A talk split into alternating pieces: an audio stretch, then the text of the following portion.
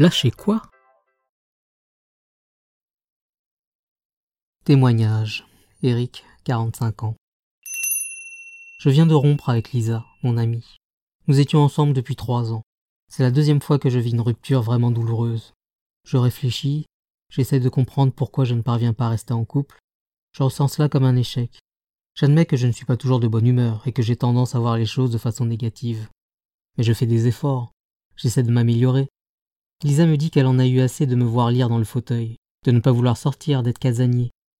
Mais je ne l'empêchais pas d'aller au restaurant avec ses copines. Je n'apprécie pas trop leur compagnie.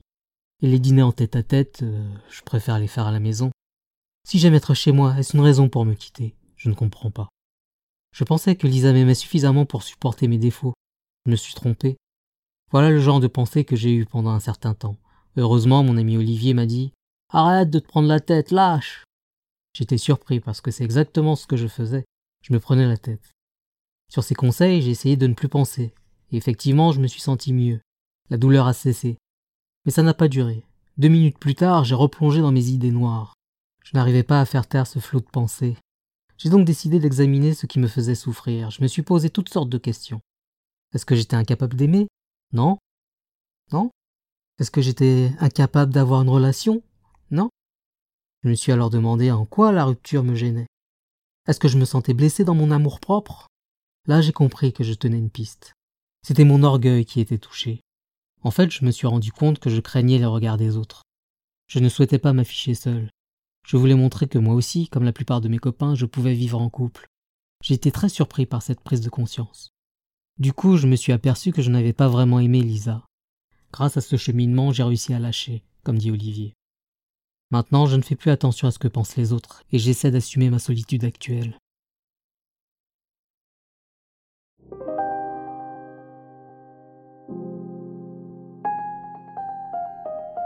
Le lâcher-prise nécessite de rompre les liens qui nous attachent à notre malaise. Ces liens sont très variés.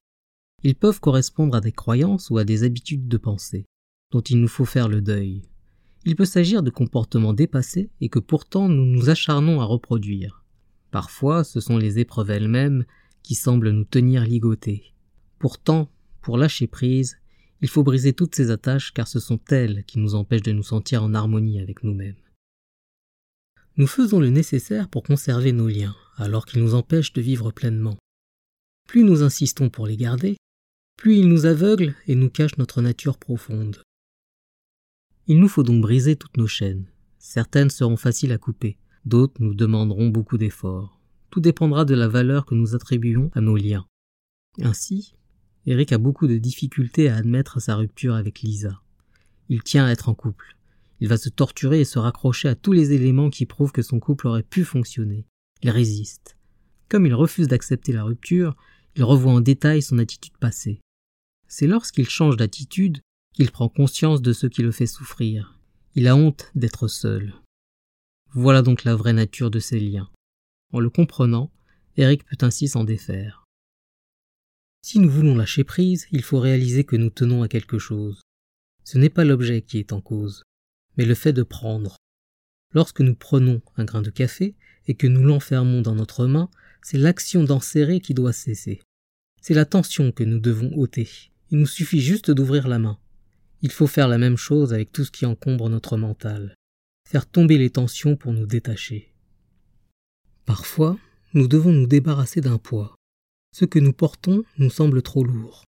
Par exemple, nous rendons visite à un parent parce que c'est notre devoir. Nous nous sentons obligés d'y aller. Nous nous imposons de le faire alors que personne ne nous le demande. Pourquoi se fabriquer une telle contrainte? Est-ce vraiment nécessaire? Pour pouvoir se libérer, il faut connaître ce qui nous emprisonne. C'est une question de bon sens. Le problème, c'est que nous avons pris de mauvaises habitudes. Et comme pour toute accoutumance, il n'est pas aisé de s'en défaire. Le plus difficile est de s'apercevoir qu'il s'agit d'habitude. Par exemple, vous vous levez chaque jour très tôt par crainte d'arriver en retard à votre travail. De ce fait, vous arrivez souvent avec 15 minutes d'avance. Comme vous êtes persuadé que vous pouvez être confronté à toutes sortes de contretemps, comme une grève ou un incident technique dans les transports, vous prévoyez toujours un temps supplémentaire. Quand vous réaliserez que votre crainte d'arriver en retard est liée à celle de vous faire réprimander par votre supérieur, ce qui n'est pas dans le fond si grave, vous pourrez changer de comportement. Pourquoi avoir peur? C'est ridicule. De plus, votre crainte est infondée, car vous ne savez absolument pas comment va réagir votre patron. Vous vous inventez des scénarios.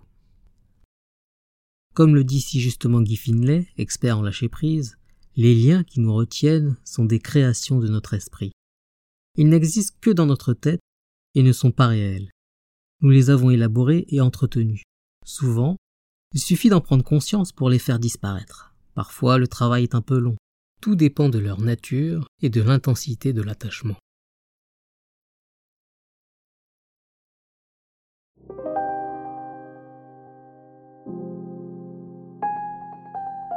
À retenir.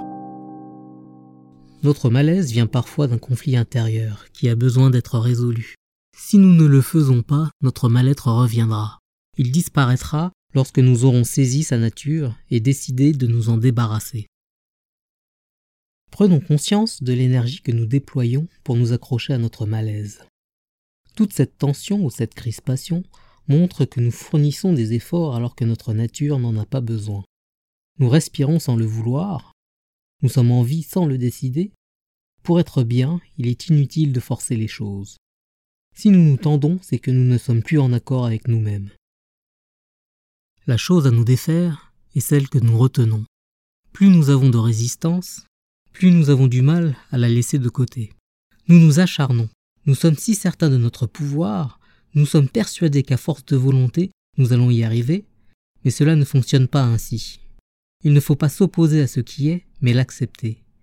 Il faut suivre l'ordre naturel des choses.